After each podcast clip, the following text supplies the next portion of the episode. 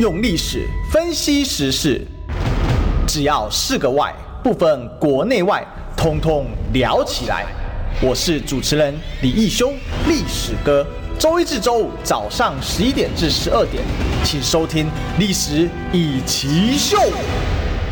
各位中广听众朋友，大家早！这里是十一点到十二点的历史一起秀的现场，我是主持人历史哥李秀。我们继续追寻历史，追求真相。我们今天现场来宾是我们桃园市议员，也是我们的立委候选人牛煦庭小牛。各位听众朋友、观众朋友，大家早安，大家好。好，这个今天啊，小牛啊，特别把他从桃园挖来呢，嗯、当然要好好来拷问一下。可以。啊，为什么呢？因为侯华最近呢，终于啊，啊，开玩笑了啊，就国民党的总统候选人侯友谊啊，哈、嗯，我想今天可能会都是他的新闻啊，嗯，啊，为什么呢？专访对，好，因为昨天晚上他一个专访啊，在这个 T 台啊，接受赵少康的访问啊，那基本上把过去大家所有对侯友谊的质疑啊，一次基本几乎是回答完了啦，嗯，那当然可能还有一些美呃一些美中不足的地方，不过这算是侯友谊从参选以来啊。呃，这个真的好像要参选，所以我昨天实在是忍不住就跑到侯友宜的脸书说，这个侯候选人终于开始选举了。好了，这个当然我后面有写了啊，我是说在蓝白的候选人都抢好，民进党才不会躺着选啊。嗯，否则的话大家都知道嘛，赖神嘛？现在都大家就叫 L I E 嘛，对不对？那赖既有骗的意思，也有躺下的意思嘛。嗯哼，又骗又躺还可以选上，实在是有点太过分了啊。没错，好吧，那我们来先问一下小牛说，这一次。侯友宜的，我们等下来讨论内容。我们先讨论说，第一个，侯友宜这个时候突然放大决哦，你觉得是什么因素让他在这个时间点放大决？小刀进场了吗？嗯，我觉得跟操盘手进场到位有很大的关系。是因为事实上，像。这个，因为我们是党提名的候选人嘛，哈，所以当然也有一些若干的管道可以跟侯办这边来做对话跟建议嘛。嗯，那事实上我们，因为我们比较常上节目，对，那也常常跟网友互动，大概就了解，就是说蓝军的支持者，或者是说其实也不只是蓝军的支持者，很多在野势力的，好，中间选民，其实是非常希望看到总统候选人对于政策，好，国家的方向。有一个相对的明确的论述跟主张，那么这件事情在过去这个侯市长这个仓促参选某一些层面来说，因为他在被征召之前显然是没有太多的动作嘛，哦，所以在这个过程中乱流中起步的时候，他其实在这一方面是表现的非常的保守，哦，看起来包袱非常多，然后有些人讲说他讲话讲不到重点，绕来绕去以及等等，那这件事情当然在在的造成了基层哦，然后特别是我们有时候要选举，我们常常面对基层的群众，其实是加剧了焦虑的情绪，嗯，那越来越多人对他的选情悲观，或者是没有信心，所以我们当然第一时间都有去做一些反应。哦，当然，那我们的反应，你你想想看，就是国民党这么多的立法委员候选人，有这么多的基层的意见，啊，那本身这个国民党人支持者的性格跟习惯，意见也比较多，也比较难，也比较难安抚，这都是事实。所以说，我们去讲的时候，你可以从政治上的起理去了解，就是说，大概就是嗯，其中一只小鸡的反映了基层的一定的焦虑情绪。嗯所以说这。这个我们的建言，比如说啊，比如说对能源、对于两岸要更加的明确，要更加的快速，诶，他是不是真的就是最后决策的？他顶多是个参考依据。但是我们基层的反应，哪怕很多人都没有那种一锤定音的这样一个效果。对。但最近的差异在哪里？就为什么突然之间，哎呦，好像哎，怎么那么明确？因为昨天。的专访里面不只是接受了九二共识嘛，哦，本来大家都一直这种侯友宜是不接受九二共识的，诶，但是谈了直接接受，当然接受，对不对？然后能源的部分也算迈开脚步嘛，哦，这个我们讲的不是说他把合一也列为要演绎的对象，他很明确的讲出了合适经过专家的体检跟健检之后，该重启的时候是要重启，也就是说核一二三四他等于都。全部接受，呃，基本上都买单了嘛，好，但是但只是这个用语上有些若干的一些落差，那到底是什么样的的？改变让他在这边哎、欸，突然变得坚定了。我认为政治操盘手的进场是非常重要的一个关键，因为以我们年轻候选人或者是其他地方候选人，我们顶多就是小鸡的焦虑嘛。啊，我们讲比较白一点是这样。可是同样的概念跟跟话语，如果是从像金辅聪这样子资深的操盘手的的，然后是近半执行长这样子的位阶的人，他就把它讲出来的时候，他就会一锤定音的效果。嗯，那个候选人是在在前面再有别的考量或什么，他也基于。尊重竞办执行长的专业跟角色，他该买单的这个建议就买单，那一买单就要马上付诸实践。对，所以我认为前期一直在好像有一点点近，但是又又又不够明确，然后常常被大家诟病的时候，在在操盘手进场之后，很明确一步踩出去了。好，我认为这个是选情的一个突破的机会啊。嗯哼哼，确实哦，因为看得出来，小刀一当天宣布说接受这个侯友谊啊，说说据说三顾茅庐了，嗯哼，然后来担任这个竞办执行长。我发现第一件事，金普聪哦，他是先厘清整个架构，对，比如说他第一件事情说总教练是我，哦，嗯，朱立伦去做老板，好、哦，你去负责去筹钱，哦，那有这个就这样拍一部电影，大家知道吗？导演。监制跟主演，哎，这位置要搞清楚啊。没错，哦，谁是导演？吉普聪要是做导演，嗯，谁是主演？那当然是侯友谊。嗯、那监制干嘛呢？哎，其实监制是一部电影的灵魂啊。嗯，为什么？因为他负责找钱，搞定一大堆事情。监制是最辛苦啊，要扛很多事情啊。那或叫制片人啊，有时候监制又可以叫，又是就可以做制片人，就是他能把那个位置给挪清楚。但这个一挪，你觉得有达到成效吗？目前看起来好像吉普聪的意志有开始在贯彻哦。有啊，所以你可以看到他的节奏调整跟，其实你看他最快而且立竿见影，就是在在议题的表态上面终于清楚了嘛。嗯，好，我觉得这件事情，当然因为专访是昨天，好，所以那下午就陆陆续续看到有一些新闻的露出，但是我觉得这些东西要能够完全打透，大概也还需要大概个把个礼拜的时间来做发酵，然后让大家了解说，哎，他不不再像过去那样只会吼吼做代级，或者是说讲他的警察故事，不一样了。好，他现在放开了，因为。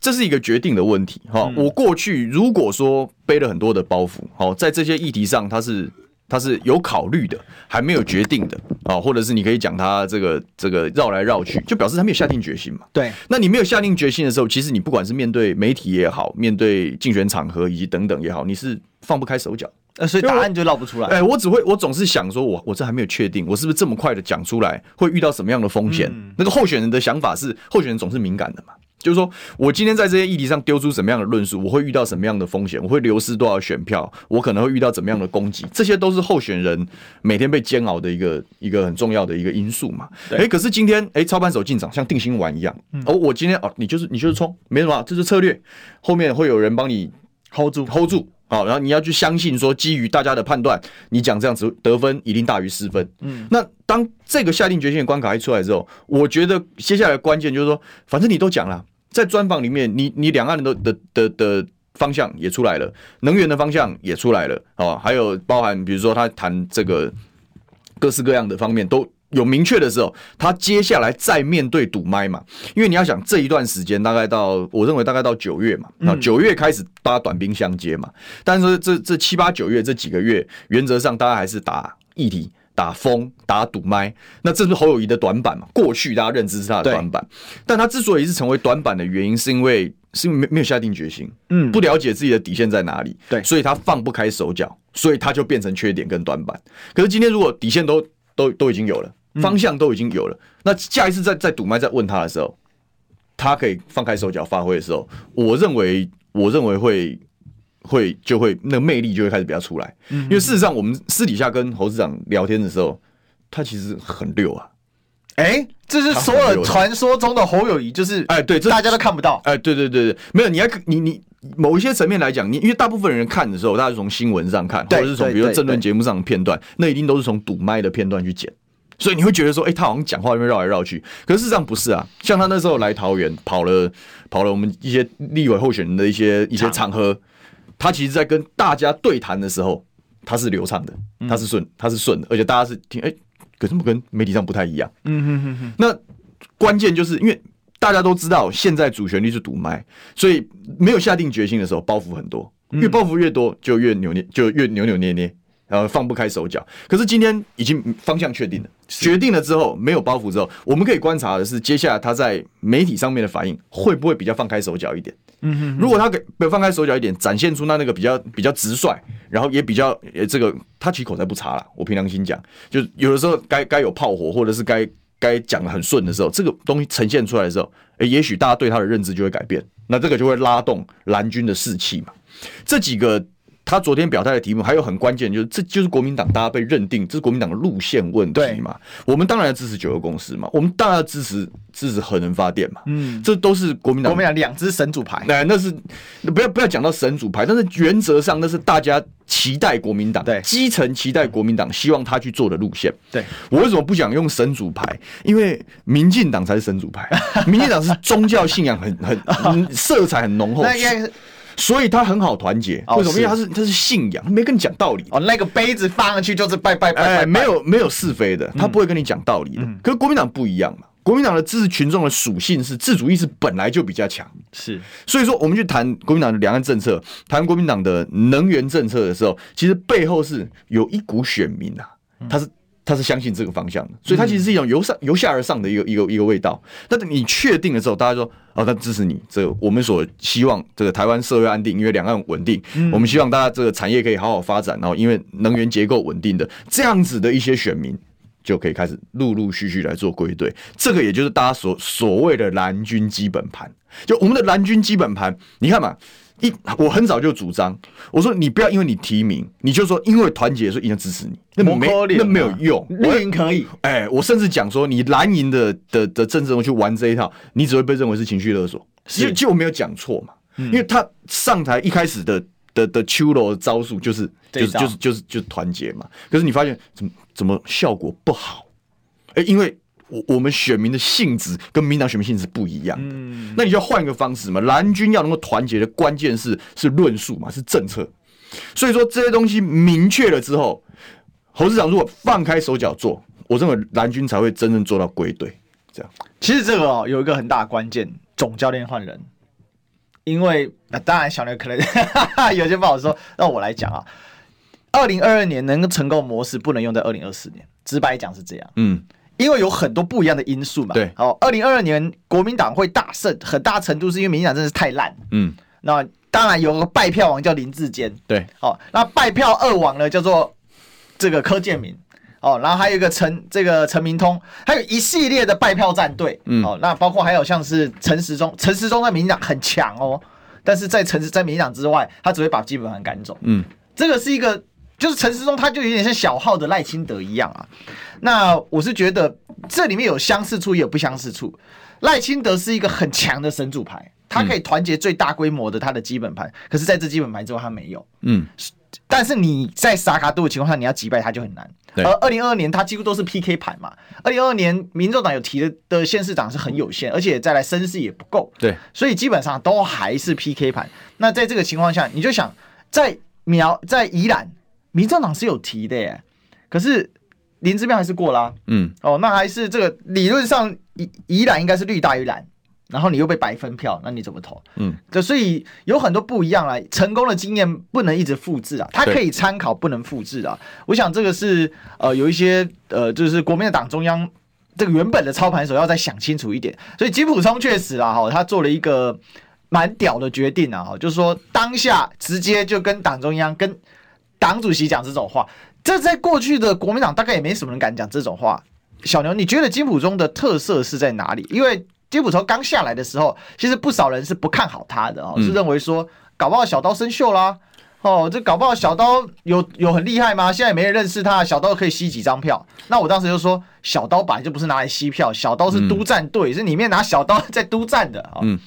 政治操盘手如果没有一定的威信跟权威的话，嗯，那他也操不了什么盘，是，就他必须得到各方的相对的一个信赖啦。那当然，很多的所谓的小刀生锈论哦，这个这个的问题可能是后面要要来面对的哦，因为大家讲嘛，因为这个金小刀的风格。本来是比较比较强、比较强硬的、比较凶悍的，所以说过去他们讲说跟国民党的派系啊，可能有一些局域或者是怎么样，但这个不是现阶段会显示出来的问题，我只能这样说，因为。国民党要打赢这场选战，基本上除了除了尽量的团结基本盘，用议题去团结基本盘，然后让大家放心之外，那接下来真正能够相对取得优势哦，甚至是说现在来面对这柯文哲来势汹汹下面，你怎么重新取得主导权？那个关键还是在于组织跟陆军啊，嗯、这个是国民党的战盘优势。但这样子的战盘优势，它不会在这个时候发挥啊。因为现在离选举还太远了，太远了啦。现在没人，现在不是动员的时候。对，你现在下资源去动员去重复操兵，第一个会让最后真正要短兵相接的时候，你已经兵疲马困。哎，第二个大家口袋也没有深到，从现在就可以开始 一路这样子，一路这样子去去去反复的去操练陆军呐。所以现在大体上在组织盘的部分都是盘整跟整备嘛。我把军军军资粮草准备好，把这个任务编排先做整理，该拜码头拜码头啊，该该化解误会的化解误会。现在大家都做这事，所以国民党在选战的优势还没有凸显出来。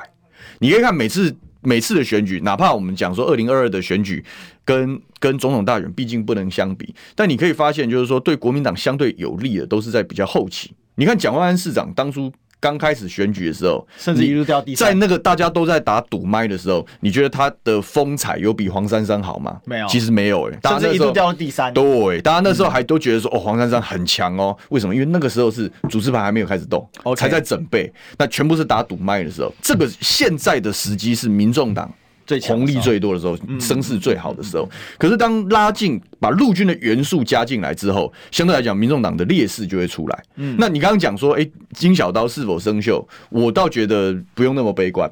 对，他可能个人跟这些地方派系有一些冲突，跟一些跟一些纠葛吧。但是，嗯，又没有说这个去化解、去谈的，又又不是只有非他不可。对，就。政治，尤其是大选，一定是团体作战嘛。嗯嗯。那你总有可以穿针引线、可以化解误会的人，在这泱泱大党里面，对不对？如果连这种人才都没有，你也不要讲自己是泱泱大党，对不对？所以说，我觉得这些困境可以慢慢被化解了。我是觉得金普聪在国民党里面算蛮特殊的存在了，因为。民进党里面那种军师型的人物，你随便点都可以点出一打。当然嘛，哦，这是这最有名的，比如说段宜康啊、邱毅仁啊、嗯，像以前的吴乃仁，其实也走这种路线嘛。对啊，洪耀福兄弟啊，哦，林锡耀等等的，就专干 这种幕后路。我现在甚至觉得，像林九万也开始在走这种比较幕后路线。这本来就是政治工作的一部分呐、啊。是，但是国民党比较少这种状况，大部分都还是会派下去选举，很少有那种纯粹的幕僚军师型角色。那金溥聪蛮特别的，因为因为国民党在过去一段时间。疏于培养是个事实，就国民党的人才断层已经是出现问题，然后这样子的问题已经导致了败选，就是我们讲说年轻世代没有办法顺利接班，然后在年轻人的投票意愿跟出席意愿提升的一对一的战盘之下，国民党每次都被他打得血流成河，所以这几盘的选举，不管是议员的选举也好，或者是这一盘立委的选举也好，其实是蓝军的基层其实对年轻人是抱以厚望的。要不然很多人也问啊，你牛许婷三十三岁，你凭什么拿到桃一选区的提名？嗯，那个我们在基层走动的时候，蓝军的基层对，就是要年轻人。其实那个是我们也是由下而上嘛，对，是因为蓝军的知道说，我们再不做世代交替，或者是说世代传承，你这政党没有未来。对，所以等于说现在国民党相对可用之兵，像我们都可能要身兼数职，有的时候我们要上节目去去攻打守辩，然后我们我们要有的时候要帮忙出谋划策，然后有时候要帮忙议题整合。写写政策等等，然后我们还要去选举。对，就国民党现在的状况，你得做很一一个人要多攻啊。我们是多攻了，我们的状态是多攻。那民进党是他的新陈代谢有他自己的一套对游戏规则，而且已经运作非常成熟。所以说，自然走着走着，适合选举去选举，适合操盘去操盘，适合募款去募款。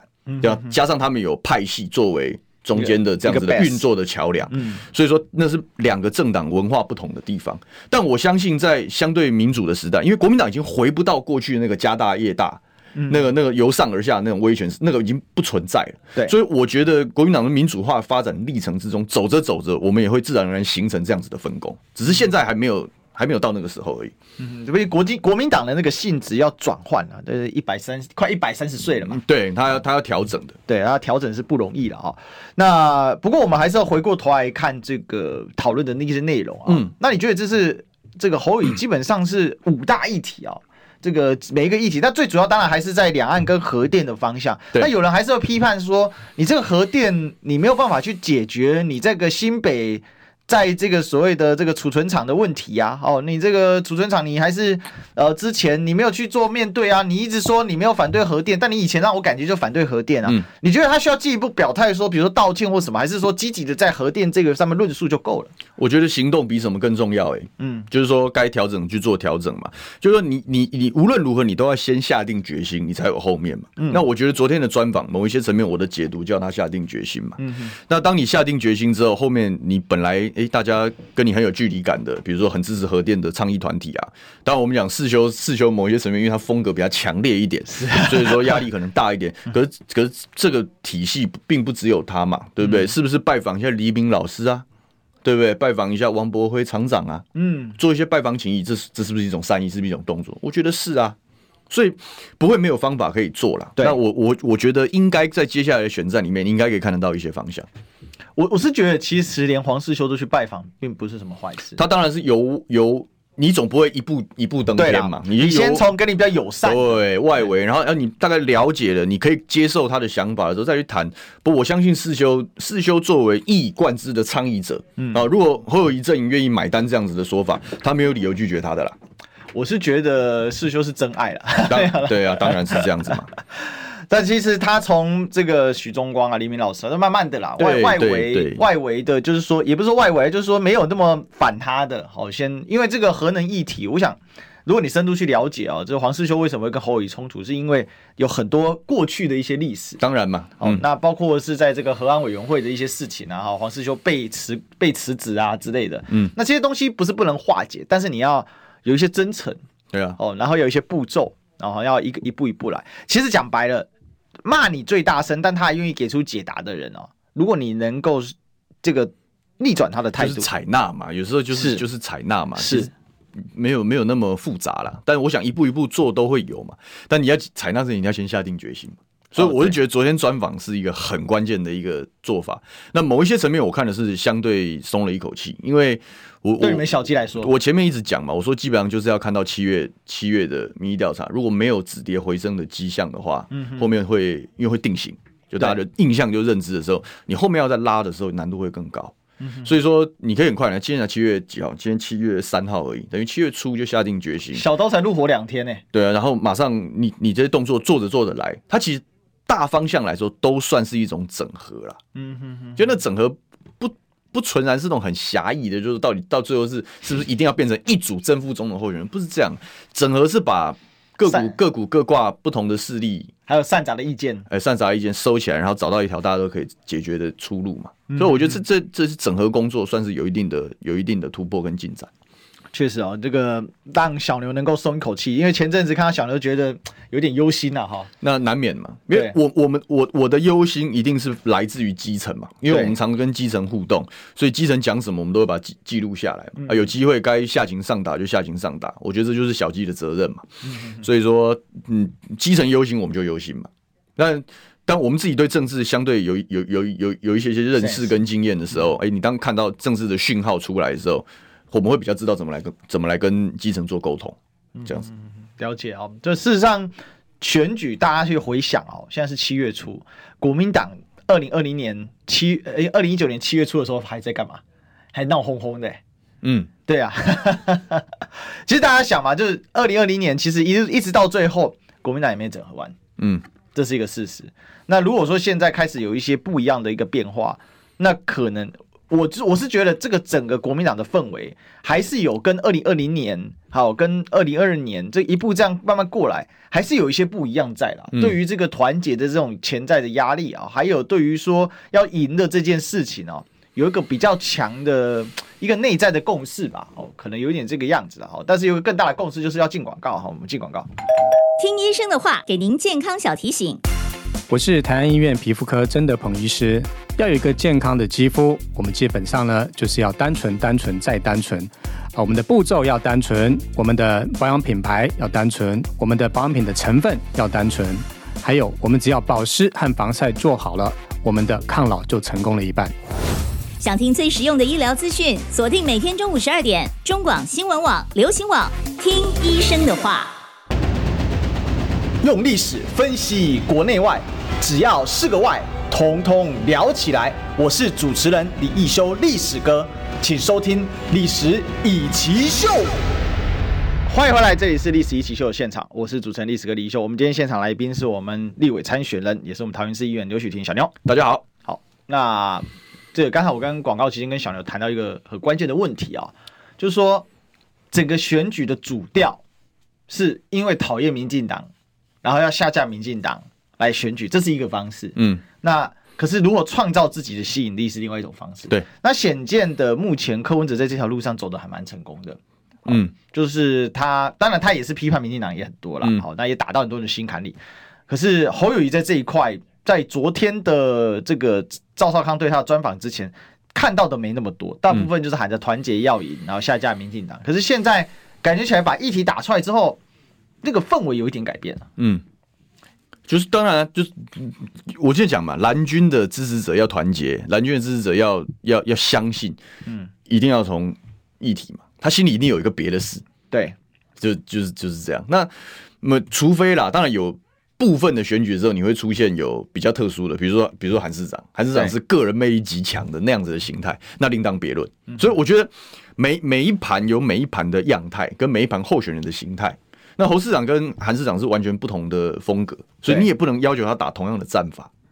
就是你不能说，因为韩市长过去非常有个人魅力，你就要求侯友要有一模一样的人格魅力，是做不到的。嗯，选举上做不到，但你没有的时候，你要去想，那用别的方式抠是什么？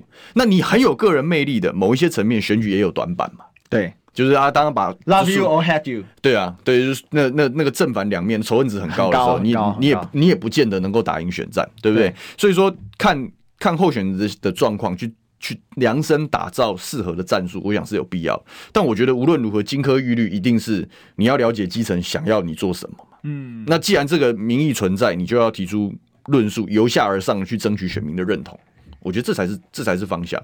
我们刚才广告里面聊到，就是说，呃，我我都还是觉得大家太焦急。你看，你看我们。你你看，在野在野势力，不管在提人在整合的时候，其实大部分，然后最多人讨论，也最多人看的话题，其实是哦，到底要怎么整合？哦，什么什么三阶段提名，嗯，哦，蓝白整合，谁正谁负？对，就都是在讲这些东西。然后为什么大家都在讨论这些东西？因为他们大家觉得这样才会赢。就那你你赢了到底要干嘛？就你反而没有去讨论，就是说，就是说总统候选人，或者是你要任何要参选人的未来要打算为为你的选区，或者是为全国人民。服务一些什么事情，争取一些什么样子的的建设或福利，完全没讨论这件事情，那就表示整个选举的风向是仇恨动员嘛？是，因为我们很赌烂民进党，所以我们就讲，然后其他东西全部都要丢掉，所以那是很奇怪。所以刚刚看到这，我们讨论这是因为前面有个留言讲说，你不救老二要救老三，对，就是怎么大家都要因为这种大局为重？我觉得这方向不正确。我始终就是我会尊重柯文哲参选的。正当性跟意愿是，不管他基于拉抬台湾民众党的的的政党支持度、立委不分区的得票，或者是他个人要追求带领国家，对，完全必须尊重。你你你可以尽量的谈合作，但是你不能逼着人家要合作。我我觉得是这样。那同理，今天侯市长他有他有他的团队，我们有我们的我们有我们的母鸡小鸡，我们有我们的国政方向，也也不会因为这样的东西去动摇。就该做就做，能够合作当然很好，但不能合作就良性竞争。我觉得要有这样子的心理准备，这样长线来看也比较健康了。我有个心里有突然有个感觉，说国民党难得勇敢一把，当然应该要这样子。我我我觉得国民党真正需要的是勇敢一把，这个我同意你的说法。就是说，这个勇敢一把是说你的理念到底是什么？你有时候甚至会为了坚持这个理念，你可能会输掉整盘。对，你不要怕输嘛。可是你输了不是死了。对啊，就像民进党，民进党他永远都坚持他那几块神主牌。那他如果因为这个输掉了，但他下次再来的时候卷土重来未可知，哎，嗯，就很强嘛。那是退潮之后，因为我们家这个家家长是深绿的嘛，所以我看他们从小看到大，看他们在讲这选举，他们是会讲输赢，但他们更多的时候。是这种团结在一起的，不管是悲情动员也好，这理念动员也好，你看他们的特色就是不怕输嘛，真的是不怕输嘛。民进党特色是不怕，你要想在国民党以前从一党专政，然后慢慢走向开放的这样的一个过程中，你要算民进党输掉多少场选举呢？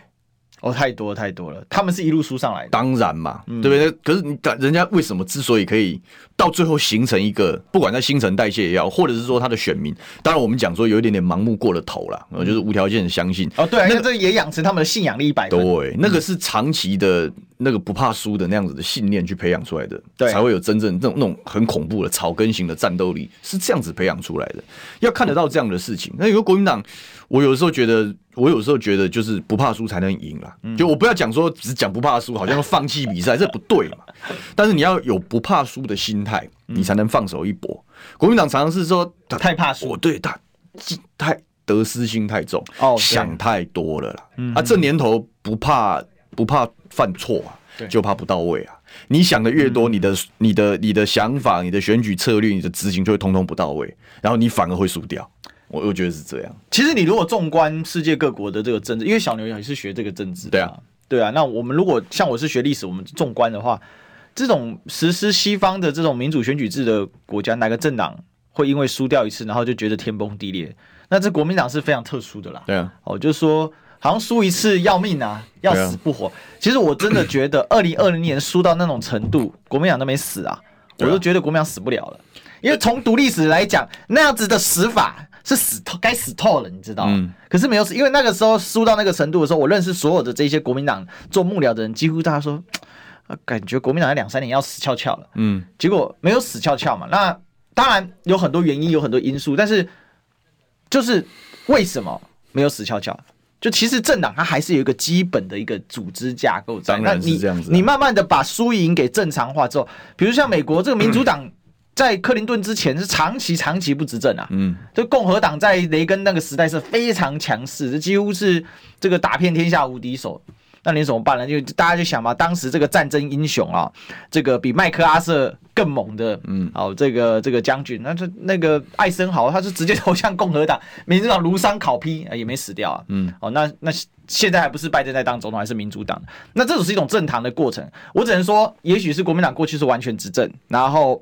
现在就是输掉，就好像天崩地裂。不过这个心态，我也觉得慢慢在调整。尤其新一代的，像小牛，你们新一代成长上来的这个国民党的这个候选人哦，这这个参从这个政治工作者，感觉起来对这些事情其实也比较能够淡然的处置。这个氛围好像也比较好一点。就不怕输才能赢呢，这是这是基本信念呐。嗯哼。那你看某一些层面，不就是因为二零一六跟二零二零国民党的两盘大败，才让。某一些层面上世代传承，让相对来讲擅长空战的的的政治人才或怎么样，在国民党里面有更大的话语权或更能够出头嘛？嗯，就是这样子啊。所以说，有的时候眼前没有办法打赢，那是一回事了。但是关键是你要转转一个念头，你们要不然要不然每每天大我们在地方基层跑，现在每天都问你第三名怎么办？第三名怎么办？嗯，难道你要放弃吗？对。但是你你不是稍微想一个让大家转念，你也很难让大家维持那个基本的士气啊。所以说我讲是转念一想啊，不怕输才能赢啊，因为反正现在都落底了，落底就放手做啊，因为反正你你也你也没有什么好，你也没有什么好再好再好再退了啊，那就那就放手一搏，反而可以止跌回升了。嗯嗯嗯，了解哦，所以这个才是我想呃接下来气势，至少就算输了，那你也不要是傻掉，不要不要不要一直说现在就输了，还没没有说就说就算输了啊，对，落后了，我们现在落后了，但是也没有关系嘛。对，好，这个小牛讲的这个很有意思哦，但是。不管怎么样，广告还是要进，进广告。听医生的话，给您健康小提醒。我是台安医院皮肤科曾德鹏医师。要有一个健康的肌肤，我们基本上呢就是要单纯、单纯再单纯。啊，我们的步骤要单纯，我们的保养品牌要单纯，我们的保养品的成分要单纯。还有，我们只要保湿和防晒做好了，我们的抗老就成功了一半。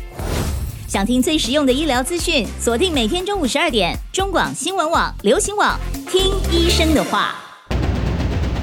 用历史分析国内外，只要是个“外”，统统聊起来。我是主持人李易修，历史哥，请收听《历史以奇秀》。好，接欢迎回来，这里是《历史一起秀》的现场，我是主持人历史哥李易修，我们继续追求历史，追求真相啊！我们今天现场来宾是我们桃园市议员兼立委参选人刘许弟小妞，大家好。好，我们请这个小刘来跟我们讲一个大家都很关注的议题啊。七月十六马上要这个公平正义大游行，嗯，那领衔人呢是这个馆长陈之汉啊，还有这个呃这个黄国昌啊，嗯，那这个非常有意思啊，哈，国民党侯友宜接受要去参加这个游行，会不会上台我不知道，嗯，好，那会什么样的形式目前也不知道，因为他也还没有一个呃 rundown 给大家知道了哈，那。像我自己个人，我认为这个诉求是好的，嗯，哦，因为我们这几年这个司法改革笑话嘛，嗯，啊，越改越倒退，啊，这大法官全部自己人就算了，检察总长跟大法官可以是夫妻，哦，这种事情是全世界民主的。这个简直是笑柄啊！然后民进党还有脸哈，好好说自己是什么民主进步党啊，那民主倒退党啊。那居住正义更别说了，那蔡英文这个除了房价不断攀高之外哈，我昨天就写了一篇文章，我说这个房价哈高耸啊如圣母峰啊哈。那 我们实在没有闲情一直找 Lucy 哈，我怀疑你在臭，对，只有低头埋头苦干找 money 啊。是就这样子嘛，哈，我们没有那闲情一直跟他们在谈 Lucy 啊，我们只能认真赚 money 啊。为什么？因为光房贷、光升息啊，每个月都好几千块啊，非常辛苦啊。那小牛，你怎么看这一场选举？然后还有对呃，应该说这场游行，还有对整个选举的一个影响啊？当然，包括柯跟侯都要参加，那赖会不会参加呢？赖不会参加了，嗯，因为那基本上就是冲反自己嘛，冲民进党政府来，他去就就很好笑嘛，就大家就会很尴尬这样。当然，他们游行方已经宣誓说，哎，这是一个价值的倡议的活动，嗯，所以他当然没有限制你执政党要来，然后做一些宣誓，也不是不行，呃，但是大家不会做太多的正面解读了，所以他干脆就是因为刚好好像那天是民进党全代会了，所以大概他们就是用这样的方式就就不是不会有人凑自己嘛。对啊，不会有人抽自己了。对啊，但我认为侯市长去的策略是百分之百正确，嗯、就这这也是另外一个我松了一口气的原因啊.因为呃。我们现在讲民，刚刚讲说国民党的优势其实是组织动员是群众的力量，好、嗯，所以说呃，在网络啊风向上面，国民党可能会落居下风，这都是事实。啊，因为长期以来这战力不够嘛，哈，就虽然大家现在开始有一点点提升的迹象啊，但是总体战力还是不如不如柯文哲嘛，柯文哲本身是一个非常有有有影响，对对，他自己是一个声量制造机，对不对？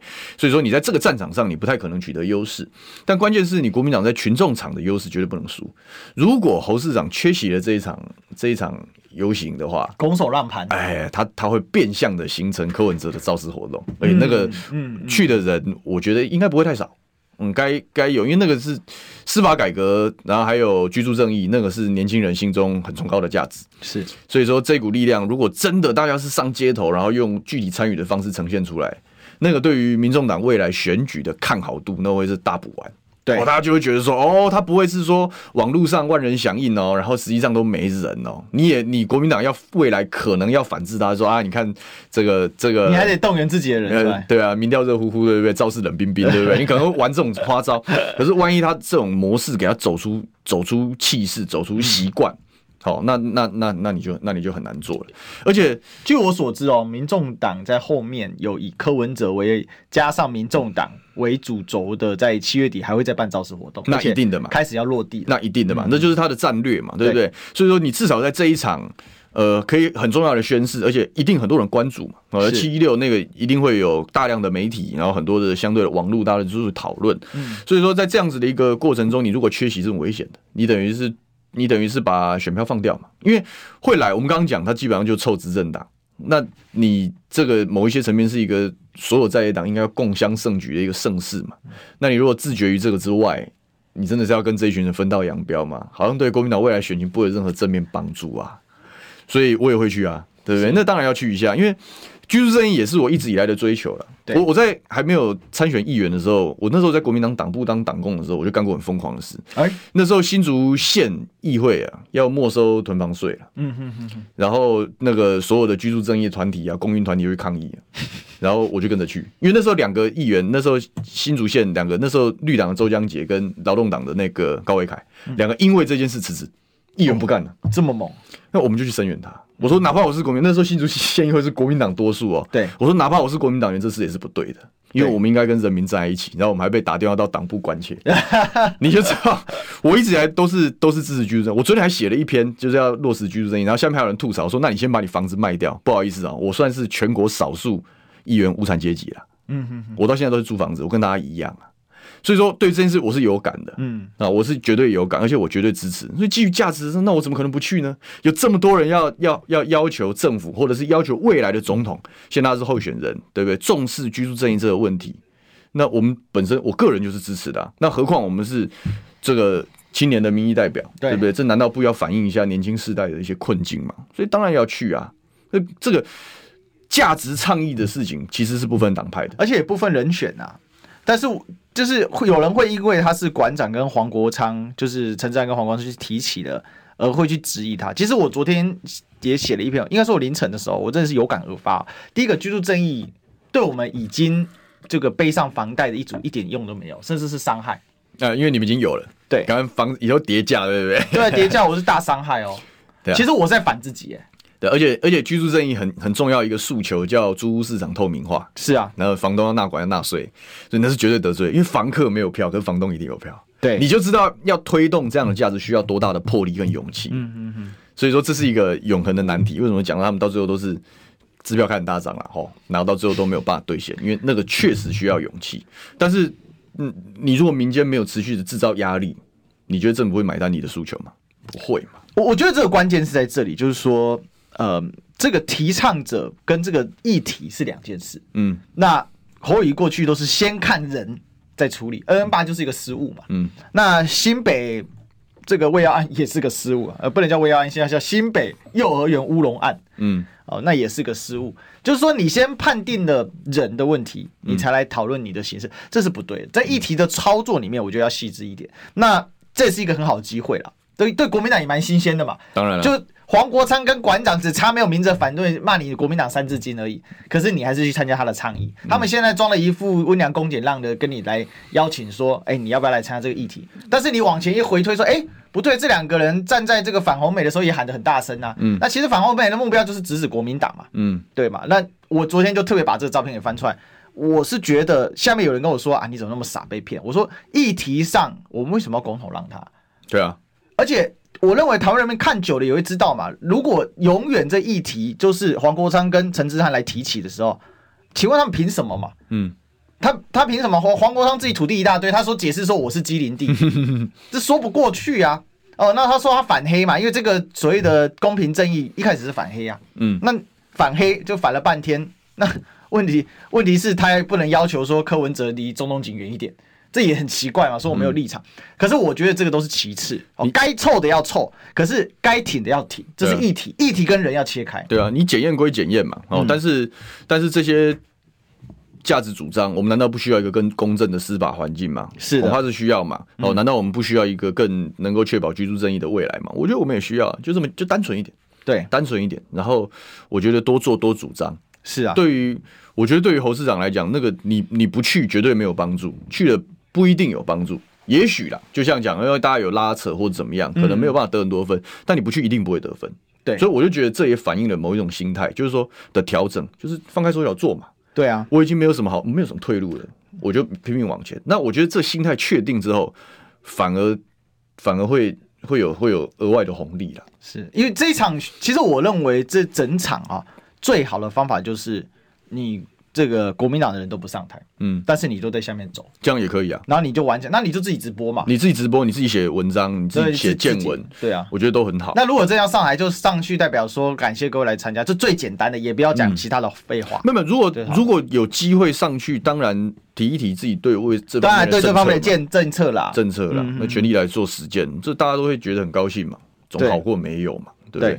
所以说，我觉得积极应对是是是是合理的，也是必要的。是啊，对啊，哦，就积极应对，但是对于说这个是以议题为核心，而不是去针对人，嗯、因为在讲白了，这个本来这是一个陷阱题，但那你拆了陷阱之后，又可以反过来做你的助力，这、就是一个好事了啊！哦、我想是应该是小牛的意思是这样。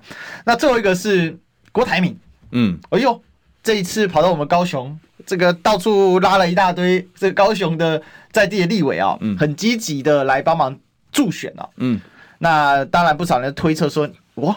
郭台铭难道也不想缺席二零二四吗？不过你怎么看现在这个问题呢？就是说郭台铭这么多动作，自己想选，还是积极表态议题，等着侯怡来跟他谈，还是要怎么样？好，你你怎么看郭台铭最近这一系列动作？我觉得从金门和平宣言开始，他的角色就有一些微妙的转换了。哦、嗯，就是说变成想要实践。就就我认识的郭台铭来讲，哦，他是真正就是对对对对这种有热情的。啊，希望可以为国家做一点事。嗯，哦、呃，当初的疫苗也是这样哦，然后包含和平宣言跟能源政策，我觉得方向都一样，就起心动念都是很善良，就是希望这个国家可以好好重视这些题目，哈，不要流于就是说大家只是选举的时候讲一讲，然后事实上执政之后都不做，哦，所以说，嗯，我觉得他有点点转换自己的角色，变成政策的倡议者，哦，这样子的一个一个设定。那我觉得这样的设定对国民党来说不见得是利空，哦，就是说你就就。我我我还是一样嘛，就是我觉得昨天的专访之后，后面很多东西都会不一样，嗯、就是因为侯侯如果在政策方面的底线跟方向没有确定，没有下定决心的话，你你你你要怎么跟郭沟通？是你未来甚至未来你要不要跟柯沟通？你怎么沟通？没办法沟通嘛，因为连你是什么，你要什么都不清楚的嘛。嗯，但现在清楚了之后，难道不能找一条出路吗？我认为可以啊。其实金门和平宣言的内容，大家仔细看一下，其实基本上没有背离九二共识啊。基本回圈是在九二共识的基础上再发展出来，再多一点点，再深化一点点，对，就等于是推进了。那这部分难道不能好好的做一下？做一下做一下沟通嘛，好好的请教一下为什么要这样做？好，那这样做可能的风险是什么？做一下沟通嘛，因为每个人的出发点跟角度不一样嘛。嗯、任何一个政策的倡议可能会基于出发点的不同以及等等，会有一些盲点。那是不是让让大家集思广益再来讨论这件事情？我认为那也是一种很大的善意嘛。就像我们之前讲，刚刚讲说核能的部分，哎、欸，你先丢了，你先确定你自己的方向之后，哎、欸，也许我从学者专家开始讨论，然后一圈一圈的到共鸣的倡议者，大家坐下来沟通，然后找一条可以的出路。这某些层面是为未来的合作跟整合开了一个大门嘛？嗯，那因为大家现在很多都在讲啊，就是那一样是从政治权谋算计的角度出发，就是说，就是说他是独立参选，然后逼退两边以及等等。那我觉得这种政治上媒体环境里面不缺政治上的臆测论啊。哦，但我们现在作为国民党提名的候选人，就是要想办法把大家团结在一起嘛。那这想办法团结也绝对不是说什么。因为只是民进党很懒，这种这种这种情绪勒索式的口号没有嘛，而是说深切的了解基层的群群众到底要什么，然后一块一块的，我们个别的来用用政见来跟大家对焦。那我觉得郭的角色是，他是一个大的意见领袖，对，就是说他因为基于他产业的经验呐，他的他的这样子的一些专业，他有。他在政策论述上，他是很有分量、很有话语权的。那你如果可以在这一方面跟他取得一个非常好的默契，比如说我买单郭董的好政策，嗯、对不对？猴猴来买单，对不对？这难道不是一种解决这个困境的方式吗？那当然，这个需要时间的，因为这这前面就不不讲嘛，讲下去没边了。就是前面征召的一些争议嘛，以及等等，那是这是个事实。那既然发生了这样子的可能局域或不愉快。你就要你就要去化解，是的，对。但是我觉得最终你还是要回到蓝军的支持者到底想看什么，经济选民想看什么，中间选民想看什么，然后你有没有具体的行动跟他们对焦？还是回到这样子的轨道上，回到这样子的轨道上去去面对郭董现在的所谓的重出江湖，可能可以找出一条新的出路了，而不是哦，他要重出江湖，他一定要选，他要独立，他要联署，就就就往那个方向一直去了。那个因为。他独立联署，从客观的政治来说，不见得对，不见得对大局有帮助。然后他也是很，郭董也是也是谈判高手嘛，人家是商场的老将嘛，对不对？他他他会知道这事的利害得失啊。那可是我觉得，你与其去等到事情走成那样了，对，然后再来再来想办法，不如早一点，就是哎，我们是不是针对你的好的倡议哦，我们能不能一起来推动？我觉得这是一个解决的方向。我我刚刚看这个聊天室里面，哦，有一个超级留言啊，虎口全市长就说啊，馆长黄国昌都是大韩黑，侯友宜会不会又去得罪韩粉？嗯，我觉得在议题上应该是不会了，不会了，不要过度的跟馆长还有黄国昌就做完全的连结哦，那你就变成说你等于要为他们的立场负责嘛。但是你就从议题的连结上来讲，那是很好，而且其实馆长是很挺侯友谊的啊。那你为什么要放弃这个有对啊？他他并没有，他并没有，并并并并并没有显示很充分的敌意啊。是啊，本来就可以谈的嘛。是啊。那另外一个就是说，在争取各股各挂的时候，就我觉得国民党团结不要讲说因为要怎么样，就大家要无条件的团结，用不用勒索的方式。但我我觉得至少我也希望跟蓝军的支持者喊话嘛，就是说你至少要稍微给候选人一些空间去争取不同属性的一定要的嘛。你不可以自己就排外嘛，你自己就排外那就是破坏团结嘛。嗯。对不对？因为因为因为我不喜欢历史哥，所以牛煦庭上历史哥的节目就不投他。哎、欸，这这种是很很很，我我凭良心讲。小牛，你知道吗？昨天学姐上我节目之前啊，她跟我说，就现在就有民众党的人跟她讲说，这个别上历史哥的节目。就你看，我我觉得就大家就就事论事讨论事情就好。就是你政治上，如果大家希望政治人物可以好好的为民服务的话，那是不是我们的整个社会环境要回到就事论事的轨道上？嗯，那你如果政治人物本来就有很多很多这个人人际关系的各种纠葛，如果大家要无限放大这件事，然后把让这件事情变成政治的主旋律的话，那我告诉你，政治人物都在处理这些事，没有心思去服务你啊。没有心思去推动政策，这样到最后受害的还是社会大众。所以我觉得，对，你可以觉得对黄国昌、对馆长有意见，但如果是他们主张的事理是正确的，或者是说可以为我们支持的候选人，不管你是柯文哲的支持者也好，侯友宜的支持者也好，如果可以帮他们的选情加分，那不妨用开放的心态来看待。你这样才有机会慢慢慢慢把聚沙成塔嘛，好，把那个力量集合在一起，那个才是真正能够团结大家的方法。是，其实。其实政治终归人之常情啊，那人之常情里面还有一种事情是什么？就是要互相忍耐。当然了，然后忍让，然后妥协，妥协啊，政治就是很重要，是一个妥协的艺术。嗯，那怎么妥协？怎么妥协？大家高兴，然后最后众志成城，那才会成功。不然为什么一开始侯友那么难？因为他有太多他自己的坚持。嗯，然后那一些坚持又说不清楚的时候，大家觉得黑人问号问号问号，然后质疑就多，质疑一多啊，就排山倒海来。好，我们今天谢谢小牛，谢谢。好，那也谢谢大家的收听，那我们就明天再相见了，拜拜，拜拜。